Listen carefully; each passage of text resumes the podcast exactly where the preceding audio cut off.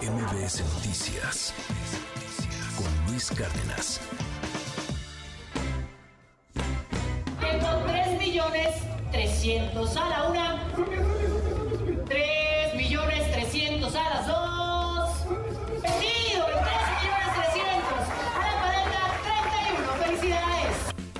Eh, los primeros días, por ejemplo, me encontré con que eh, había solicitudes de- a, a distintas áreas del gobierno para obtener bienes, por ejemplo, fotocopiadoras que estaban en los almacenes y yo les decía, bueno, muy bien, hagamos el procedimiento. Ese procedimiento consiste en una solicitud, en un acta de entrega, en determinar eh, cuál va a ser el propósito de esa donación o de esa asignación. Y bueno, era algo que a veces no se hacía así, que no se cumplía. Ellos esperaban que se dieran los bienes sin cumplir ese procedimiento eh, mínimo. Algunos servidores públicos.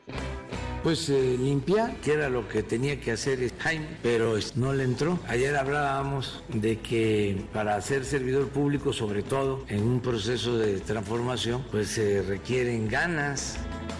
A tres años de haber sido creado en el Instituto para devolver al pueblo lo robado, no paran los actos de corrupción, pues se detectaron liquidaciones ilegales a personal eventual, una cartera vencida de 39 millones de pesos en préstamos a extrabajadores, pagos excesivos en finiquitos y hasta un seguro de vida contratado indebidamente. No, es el universal, que es muy alarmista y está en contra de nosotros. Entonces no informa, manipula. Son auditorías públicas hechas por el propio órgano interno de control de No la... hay ningún problema. Rechazo Te lo entonces. puedo garantizar. Ningún problema.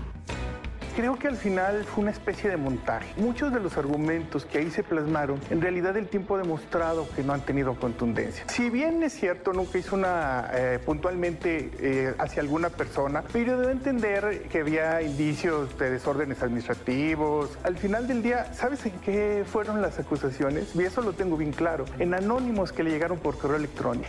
En anónimos se fundamenta una carta que da la opinión pública. Un segundo elemento, que se manipulaban las subastas en el sistema informático, es una calumnia vil y atroz.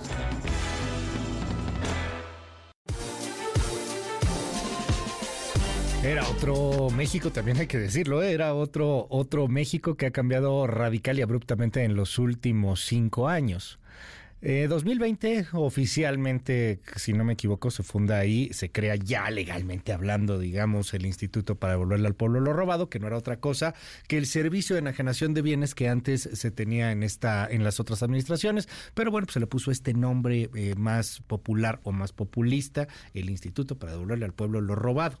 Su primer director es Ricardo Rodríguez Vargas, que está aquí con nosotros y que, por cierto, si no me equivoco, fui uno de los primeros que te entrevistó cuando fuiste director del Instituto para devolverle al pueblo lo robado. Y uno de los temas, querido Ricardo, era...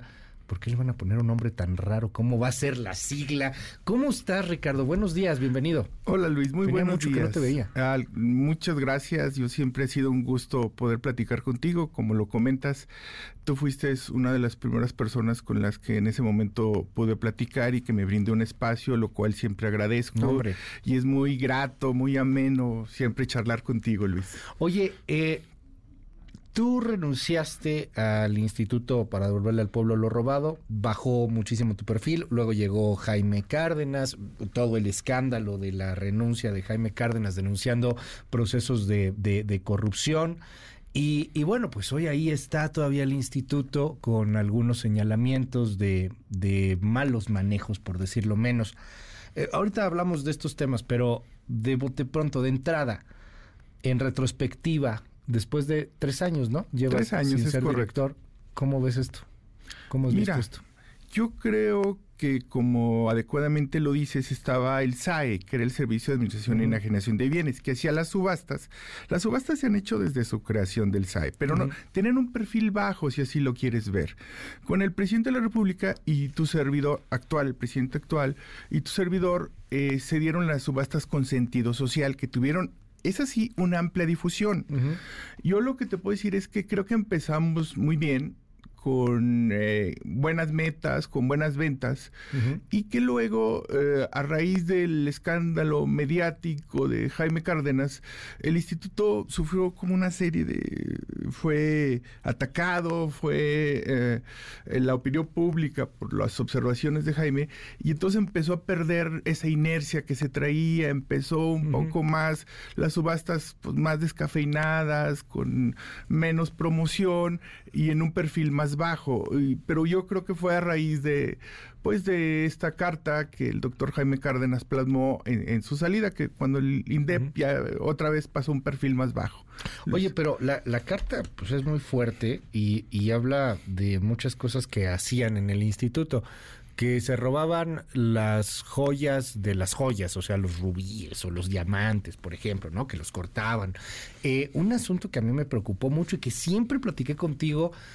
Órale, chido, le quitaste esto al narco. Sí, mugre narco, mentado narcotraficante, lo queremos crucificar, quemar en leña verde y vamos a subastar su helicóptero, su casa, su coche pero hay un proceso legal y hay que esperar hasta que esto termine y ustedes no hacían eso. Yo te lo pregunté muchas veces y, y, tú me decías, Ricardo, no pasa absolutamente nada. No, pues cómo no, o sea, estás vendiendo una casa que todavía no es del Estado, que está confiscada en estos momentos y ustedes la, la estaban rematando antes. O sea, sí había cosas, cosas raras. ¿Qué, qué te pareció esa carta de Jaime Cárdenas? Tú lo viviste ya como exdirector. Claro, por supuesto. Mira, yo no le veo, ahorita te, respondo a las cosas raras que comentas, pero yo sí veo que la carta de Jaime, que se aceleró Jaime, o sea... Se aceleró. Se aceleró bastante y, y con una cierta ignorancia de lo que representa el INDEP. Yo creo que le faltó tener mayor juicio, mayor pericia para poder emitir un juicio que no correspondía a ese momento. Yo como hace un momento se escuchaba el audio, ah, creo que Jaime, mira, cuando yo llegué, le empezaron a llegar anónimos por correo electrónico y todos los anónimos los turnaba el órgano de control interno. Cosas tan tontas a veces, ya el órgano de control interno decían, ya no me pasen tonterías, ¿no? Pero Jaime empezó a ver eh, en su imaginación, en su creatividad. ¿Qué, sería una tontería, por ejemplo? Ah, por decir, eh, decían es que eh, el director anterior tenía cierto tipo de conductas. Tú. Sí, por ejemplo. Y Jaime, sin ni siquiera preguntar, lo mandaba al órgano de control interno. Bueno, pues ¿cuáles son esas conductas? O sea, ¿cuál es lo que quieres investigar? El órgano de control interno todo lo decía, pues bueno, ¿y qué se investiga? Pero más allá de eso, ah, lo que te quiero comentar es que eh, entonces Jaime junto con sus colaboradores empezaron a hacer una imaginación de que todo era corrupto, de que había indicios. Nunca dijo quién, nunca dio algo puntual, pero sí dijo, hay procesos de evaluación que no corresponden, subastas amañadas en el sistema electrónico ah, y, la conducta de servidores públicos que no se pegan a la norma, pero ¿cuáles eran? O sea, nunca fue puntual. Él, él denunció ese tipo de actos, por ejemplo, la evaluación. A ver, mira, yo vendí un departamento, yo no yo, el INDEP gestión, eh, que está en Morelos. lo vendimos al 50% de su valor. Dime si yo estoy haciendo una cosa errónea cuando nadie lo quería comprar, los, la, la normativa del INDEP tienes que bajar el valor porque tú no vendes. ¿Cuánto costaba el DEPA en el mercado? El DEPA costaba 4 millones de pesos. Y tú lo vendiste en dos. Exactamente. Porque si no, nadie lo. Si no haces ese descuento. Sí, bueno, una subasta es eso. Y la otra. Eh, es que se venden a valor de realización inmediata, que es un valor menor, porque son bienes, no son bienes de un supermercado, son bienes de la delincuencia organizada. Ese departamento fue donde falleció uno de los narcotrafic un narcotraficante. El departamento tenía... ¿No eres de los Beltrán Leiva? Sí, en donde bajó la marina y se el departamento tenía en la pared. en dos millones de pesos sí y el departamento tenía signos de balas y todavía sí, bueno o sea todavía tenía signos de balas todavía tenía sangre ahí prácticamente prácticamente. Entonces a qué voy Luis que cuánto te cuesta eh, la manutención del departamento la vigilancia si tú del Barbas Sí, y si tú no lo, lo, vendes, y si no bajas el valor, ese sigues pagando la vigilancia, sigues pagando la manutención del departamento. Te sale más caro el caldo que las albóndigas. Pero, eh, o sea, ¿la ley te exige que lo tienes que vender o fue una decisión tuya? O sea, de que tienes que rematarlo, no, pues. No fue una decisión mía. Yo seguí la normatividad del INDEP. El INDEP dice, si no se vende la primera subasta, hay un descuento. Si no se vende la segunda y hay una serie de descuentos, no fue una idea mía, no fue una creatividad. ¿Cuántas subastas fueron de este DEPA, por decir Sí, la memoria no me acuerdo, fueron de 8 o 10 subastas, que no se vendía y no se vendía y no se vendía. Okay. Entonces, imagínate, e, eso donde digo, ahí donde a Jaime le faltó el, entorno más amplio para poder todo juzgar. el inicio de la, de la administración te haces, vamos a ponerlo así, relativamente famoso por estas subastas. Sí, o sea, y el de los helicópteros, y el de los coches, y el de las casas, y, y y la que llamó más la atención, pues fue la del avión presidencial. Que esa no fue subasta, pero tampoco fue rifa. Pero a la fecha no tengo idea de qué sea. Así como las precampañas no son precampañas. Hoy día, en ese momento, la rifa no era rifa. Cuéntanos un poco qué pasó ahí. Mira, ahí lo que pasó fue que ah, el señor presidente dijo: eh, se va a llevar la rifa del avión presidencial. El INDEP debe de proporcionar una serie de fondos. Entonces, eh, yo fui invitado a una mañanera donde estuvo el fiscal general. la serie de fondos, perdón que te interrumpa, Ricardo, eran dos mil millones de pesos. Sí, eran dos mil millones de pesos. Ah, y creo que se requería un poquito más. ¿Y ustedes tenían dos mil millones de pesos en la cartera? Es que déjame te platico. El fiscal general. porque además andaba rematando más barato del precio. O sea, ¿dónde ibas a sacar dos mil millones de pesos, no? Mira, si eh, nosotros, yo encargué a la gente, a mi equipo del INDEP, hacer una búsqueda de recursos y efectivamente encontramos cuatro mil quinientos millones de pesos, algunos eh, en dólares. Eh, ¿De dónde era eso? Pues eran cuentas de, era lo que le llaman, pues era dinero asegurado, literalmente. O sea, eran cuentas de dinero asegurado, de narco, del crimen organizado, eh, que el, INDEP tiene esa facultad. Una vez asegurado, ¿eh? Sin asegurar yo no podía hacer nada. Asegurado es como cuando Santiago Nieto congelaba cuentas a diestra y siniestra. Digamos, no, es un proceso más, más eh, cañón. Más cañón. Santiago congelaba, y se lo he preguntado muchas veces, pero lo descongelaban a los dos días. no, no, no, no es congelada, es un procedimiento, incluso lo dictamina la autoridad, este, eh, el aseguramiento, sí, es decir, no es un tema tan fácil. Esas cuentas ya estaban aseguradas, algunas en dólares, y detectamos 4.500 millones de pesos. Yo lo que decía, mira, hay un plan B y yo informé a presidencia. Si no, por algún motivo, los dos mil millones de, que vienen del Infonavit, para el tiempo cuando se rife el avión, no, todavía no podemos disponer, está en este plan B que son cuatro mil quinientos millones, que son de cuentas aseguradas del narcotráfico, de la delincuencia organizada.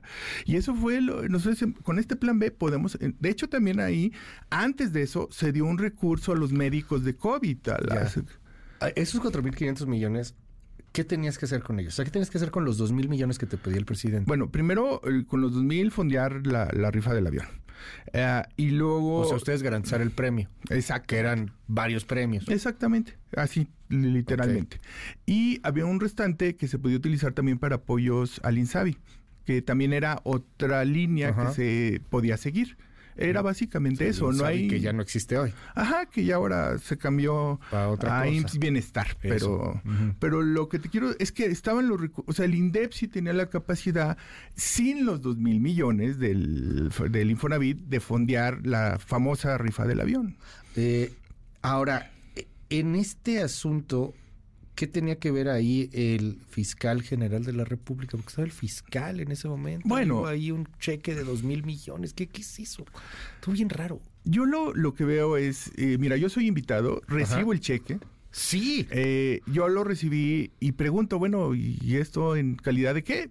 Eh, llegaron los abogados de la fiscalía y me dijeron, mira, esto viene de un proceso de, del Infonavit que hemos eh, llevado unos empresarios, este, pero yo les dije, bueno, y pero si no está asegurado, yo no puedo disponer un centavo de él. Lo, todo lo acabas de decir hace un momento, ¿no?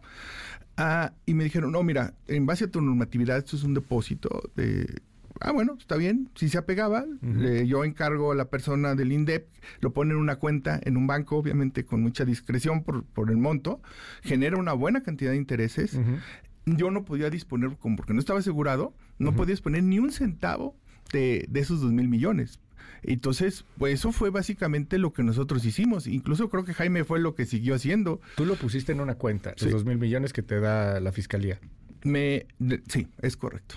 Y nunca la pudiste tocar. No, nunca la toqué y generó una buena cantidad de intereses. Y luego llegó Jaime. Y luego llegó Jaime. ¿Y Jaime la tocó? No, tampoco la pudo tocar. ¿Y hoy la tocó Ernesto Prieto? Ni creo que él. Yo creo que al final ese dinero se regresó al Infonavit y el Infonavit, pues con base a su junta de gobierno, normatividad, no sé a qué lo haya destinado. Pues fue una simulación, perdón, Ricardo. O sea, te entregan un cheque que está ahí, la foto, todo muy bonito, pero nomás circuló no, la lana, regresó donde, donde empezó. Luis, yo no diría una simulación porque eh, la intención era, no, o sea, la intención era esos recursos que antes no se sabía pues ni dónde estaban, focalizarlos y ahora sí destinarlos a, esta, este sorteo. El tiempo te come, Luis, los procesos jurídicos y eso fue lo que, pero insisto, ya teníamos fondeado, o sea, eso, o sea... Sí, sí, sí, tú me dices, habíamos detectado, que ahorita te quería preguntar de eso, o sea, ¿cómo es que detectas cuatro mil millones de pesos, no? Cuatro mil quinientos millones de pesos, o sea, uno, uno sabe pues exactamente que tiene 10 pesos en la cartera, no inventes, y ustedes de repente nos encontramos cuatro mil quinientos millones de pesos, está bien, pero a ver, o sea, esto regresó probablemente al Infonavit, no sabemos muy bien en dónde acabaron esos dos mil millones, que sí se sacaron fotos y que decían aquí está que es una brutalidad de intereses. No, eh, te, yo te puedo decir que dejó una muy buena cantidad. Más ahorita lo que está pagando la tasa, me imagino que es una, muy buena lana. Brutalidad de intereses, pero no sabemos dónde está, Ricardo. Tú no sabes dónde está y tú recibiste el cheque en la foto. Bueno, pero sí la, me imagino que el Infonavit y ellos sienten saber muy bien. Sí, yo lo metí en una cuenta y dejó una muy buena cantidad. Digo, Jaime, ¿Era de qué banco esa cuenta? ¿Mande? ¿Era de qué banco esa cuenta? Ay, si mal no recuerdo, era de BBV. De BBVA a Bancomer. Sí, bueno, en ese entonces todavía era Bancomer. después le quitaron el Bancomer. Si la memoria no me falla. Ajá. O sea, ahí metiste dos mil millones de pesos, una brutalidad de lana. Y eh, pues se supone que eso te lo había dado la fiscalía, etcétera. Entonces, ¿con qué pagaron los premios? Ah, justamente nunca se pagó. con el numerario. que te digo de los 4.500 millones de pesos. Eso fue lo que pagó y luego ya Jaime. Este, o sea, yo lo que percibo es lo siguiente. Haz de cuenta, que en su momento Jaime renuncia y dice, yo me voy y encuentro indicios de corrupción y, nos ponen una la culpa.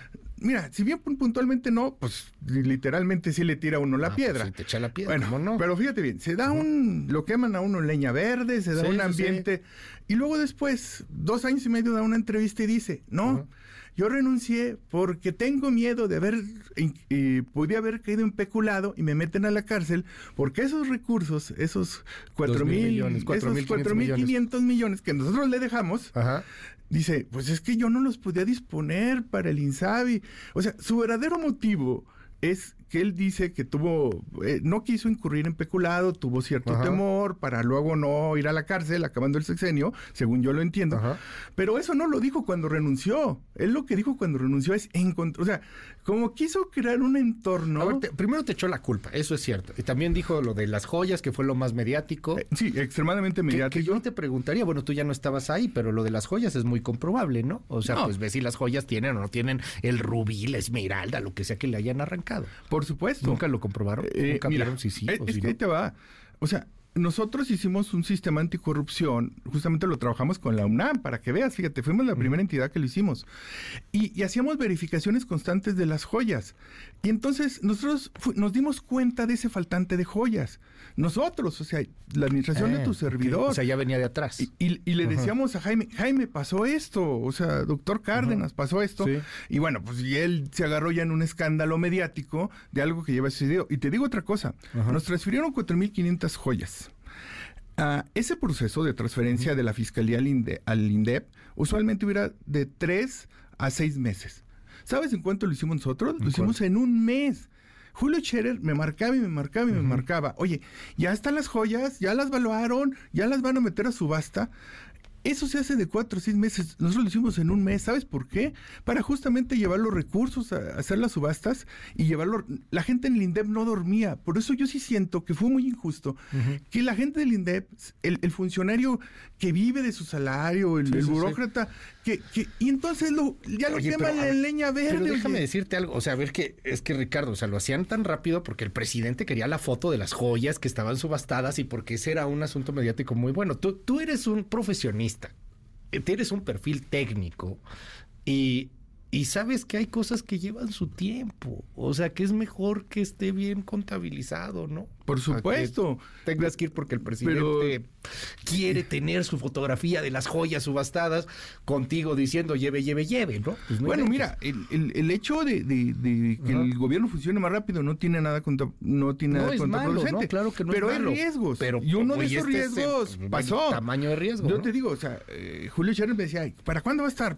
Y yo, pues ahí va, doctor, y ahí la llevamos, y esto.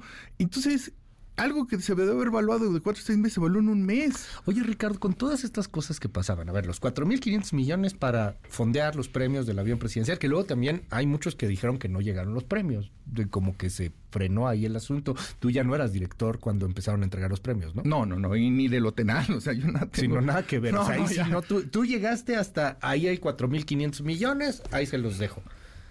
Pero neta, de corazón te lo quiero preguntar. ¿No tienes miedo? No pasó algo. No hay ahí alguien que te vaya a querer acusar de peculado, que te vaya a querer decir de cosas. Yo te voy a decir. Ya se va a acabar el sexenio. Ya se va a acabar el sexenio. Mi conciencia está tranquila. Yo lo que hice siempre fue con el ánimo de ayudar a los desprotegidos de este país. El presidente decía, ya ni siquiera decía, háblenle a Ricardo, decía, háblenle a Chucho el Roto. Así decía el señor presidente de la República. Te decía? Sí, literalmente. ¿A ti te decía Chucho el Roto? Sí, o sea, ya ni cuando decían a la mañanera, no, no, no, no háblenle al del INDEB o a Ricardo Rodríguez, háblenle a Chucho el Roto. Entonces, mira, yo siempre, Luis, lo hice, yo no tengo el, es más, si te estoy dando esta entrevista y me lo estás permitiendo. No, yo te agradezco mucho. Y, lo que tú me quieras preguntar, porque yo no tengo miedo de nada, Luis. Mi conciencia está tranquila. Creo que fue un montaje de Jaime muy ruin, que no se vale. Eh, cómo se hizo en ese momento mi, mi salida, el contexto me refiero, la salida está bien, no, no tengo mayor tema, pero yo soy un perfil técnico, yo tenía una licencia laboral en el Banco de México, regreso al Banco de México, y mira, incluso yo te voy a decir una cosa, yo recibí amenazas, a mí me decían, si vendes tales bienes de tal persona... No, estás vendiendo bienes del narco. Cuídate y hasta metieron a mi familia. Dice, cuídense ustedes. Amenazaron a tu familia. O sea, a mí llegaban anónimos, Luis, donde me decían, cuídate, porque lo que tú vendes, y, yo, bueno, trataba ahí de tener la serenidad y esto, pero, y eso nunca lo, eso no se valoró, o sea, el esfuerzo que tú hacías, eh, nada más fuiste quemando leña verde, pero no valoraron que pusiste en riesgo a tu familia. Te voy a poner un ejemplo otro. Tú sabes que fuimos los únicos que nos atrevimos a quitarle las cotas al sindicato ferrocarrilero. O sea, las cotas de los jubilados del ferrocarril hoy ya les llegan a los jubilados y, antes se, iban al sindicato. Esa era una demanda histórica de los ferrocarriles, porque acuérdate que el INDEP tiene empresa en liquidación y una de ellas es Ferronal. Bueno, te voy a contar una anécdota. Nadie se atrevía a quitarle a hacer eso. La SCT se negaba, Hacienda. Yo tuve que ir a la reunión del comité para poder que la gente no tuviera miedo y que las cotas se fueron a los jubilados. Y, todos tenían un temor. Bueno, lo hicimos. ¿Y eso cuándo se valoró? Dime. son mal agradecidos. Digo, el, servicio público es ingrato. Ah, bueno, está bien. Pero te siento, pues, con un reclamo. No, bueno. O sea, pidiendo reconozcan no, no, chamba. Mm, ahí te va. No, no. Eh, yo sí quiero decir lo siguiente. Yo con el presidente de la República estoy agradecido y lo estaré hasta el último momento de mi vida laboral o de mi existencia por esa gran... No, no, yo sí quiero saber diferenciar. Yo sí estoy muy agradecido con el presidente, estoy muy agradecido... con el presidente. Eh, lo que te digo es que siento que fue injusto, no con el presidente, no, no, él, mis respetos y siempre mi agradecimiento eterno. No, yo me refiero con la, el contexto de, la, de cómo se dio la opinión pública, los medios, cómo se dio todo eso de decir, el INDEP son unos corruptos. Es más, hoy por hoy tuve el Twitter y, y citan a Segalmex y luego también al INDEP. Eso para mí es muy injusto. Se hizo un gran trabajo, un esfuerzo. Yo recibí amenazas a mí y mi familia. Este, tuve unas presiones impresionantes para que lo digan a uno. Ese tipo de apreciaciones a mí se me hace. Ahí es donde te digo que creo que es injusto. Ese es el punto, Luis. Eh, con ese clima en, en que se da en, en, el ambiente. No, no, no. Yo al presidente de la República le agradezco y le estaré eternamente agradecido ofrecido esa oportunidad. No, no, no hay mayor tema ahí. Yo más bien digo en el contexto que se dio a raíz, pues, de la carta de Jaime Cárdenas, literalmente, hay que decirlo así, ¿no? Pero tú no tenías ya nada que ver en ese asunto. ¿Hay investigaciones abiertas sobre el tema? ¿La fiscalía te está investigando? Mira. ¿Te han citado a declarar? Yo te voy a decir una cosa. Porque yo te echaron la culpa casi que de quitarte las joyas, ¿no? De, de- de clavarte una lana. No, de todo. Es más, fíjate, ahí te va. A ver. Te- te- otra anécdota que te voy a contar, ya que andamos Ajá. en. Sí, todo, venga, échale. le llega una- un anónimo donde dice, Ricardo Rodríguez está lavando dinero con un hijo de una periodista. No te digo el nombre de la periodista, por respeto. Ni en mi vida he visto A esa periodista. ni al hijo. Y hasta pusieron las placas del coche en el anónimo. Y van y lo turnan. Por el amor de Dios, no, no pueden tener una mente más abierta para ¿Pero saber. lo turnan a dónde? ¿Lo turnan en la fiscalía o lo turnan ahí dentro de sus...? a la función pública. al- Ok. al- no, no. Y, y, o sea, Jaime puso N denuncias al- a todo y a nada. Ajá. Todavía, hoy por hoy, hace dos meses, un mes, en las mañaneras, hay gente que dice, ya Segalmex ya va avanzando. ¿Y el INDEP cuánto? ¿Cuándo va a avanzar? Y, oye, ¿y las demandas del INDEP qué ha pasado? Y empiezan a... eh, está bien, es su labor y como investigador y lo reconozco y no... Pero lo que voy es que, mira, yo, a mí nunca me ha... La fiscalía nunca me ha requerido, la función pública, nadie me ha requerido en este país. Entonces, eh, eh, por eso te digo, es que creo que con todo respeto al doctor, por fueron demandas... Son muy- 47 denuncias. Sí, ¿verdad? Sí. O por ahí, ponle, por eso te Digo, digo, el dato que yo tengo aquí son No. 47 denuncias. demandó a todo y a nada. O sea, el, el- el punto es, cuando tú demandas tienes que tener sustento y creo que no tenían mucho sustento. Dime, a ver, que se manipulaban las subastas del sistema electrónico. Un solo caso que me digan, los auditó el órgano de control interno, la función pública. Un- a ver, ¿tú crees, Luis, que, que ahorita como está avanzado ya las investigaciones del periodismo, la... eh, eh, Sí, todo, bueno, toda tú- la no transparencia tan que está fácil. bloqueada hoy porque... Bueno, Ajá. pero, Luis, ¿tú crees que no sería tan fácil detectar una subasta mañana y con... No hay ni un solo ejemplo. ¿De dónde salió eso de la creatividad de, de su mente? O de sea, Jaime Cárdenas. no, yo creo que no, no tanto de su equipo y de lo que le decían a su equipo. Oye, tú le entregaste a Jaime. ¿Te quedaste mal cuando te sacaron del INDEP? No, yo te puedo decir que yo platiqué... ¿Por qué te sacaron del INDEP? Mira, yo te voy a decir, eh, yo tuve una plática muy respetuosa con el presidente de la República. Él me dijo, mira Ricardo, eh, yo, yo te agradezco la labor que has hecho. Necesitamos todavía hacer un cambio mayor en el INDEP, dice. Mira, hay mucha gente todavía de la anterior administración y tú eres una muy buena persona. De ese cambio lo tiene ya que hacer otra persona. Yo le agradezco, le digo, señor presidente, muchas gracias por esta oportunidad. Eh, ha sido un honor servir a... Usted recibió 30 millones de votos de su proyecto y el presidente me dice, no, Ricardo, yo, yo quiero que me sigas ayudando, ¿por qué no te vas a Prodecon?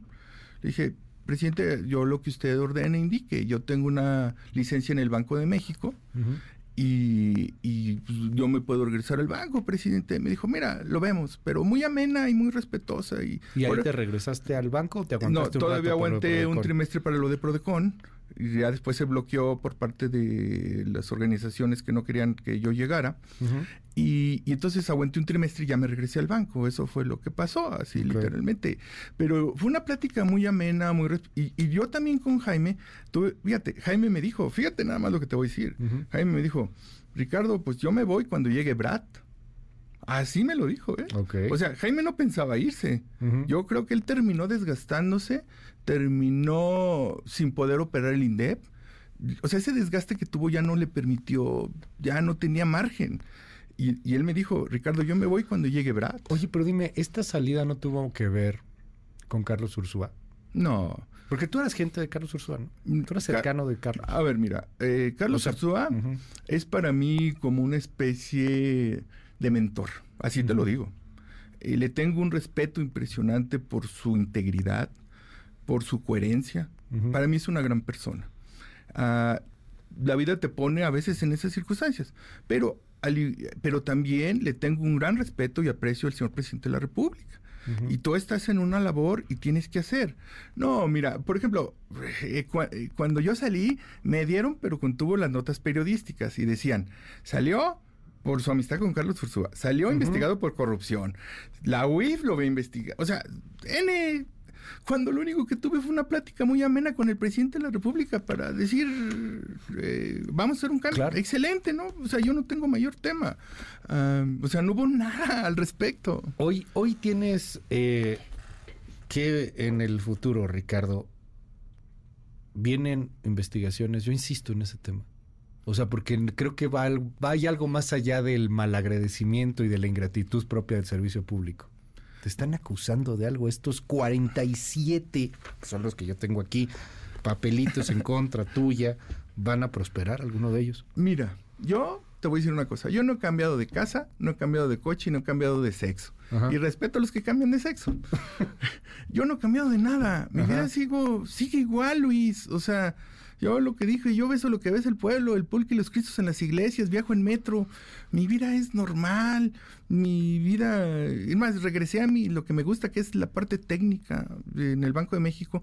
No tengo el mayor temor, yo estoy con mi conciencia tranquila y al contrario, quiero volver a ayudar a la transformación de este país, a lo mejor no en un puesto público, pero sí desde mi ámbito como ciudadano, como, como una persona, eh, o a través de organizaciones de donde se pueda continuar con la transformación de este país. ¿No eres un chivo expiatorio en potencia? Mira. Se va a acabar la administración. No. Y... El que te dice Chucho el rato se va a ir a su rancho. Eh, es que, de veras, yo sí le tengo mucho precio. O sea, Ah, sí, pero a lo mejor alguien va a tener que buscar algo, ¿no? ¿Y sabes por qué, por qué aprecio mucho al presidente de la República?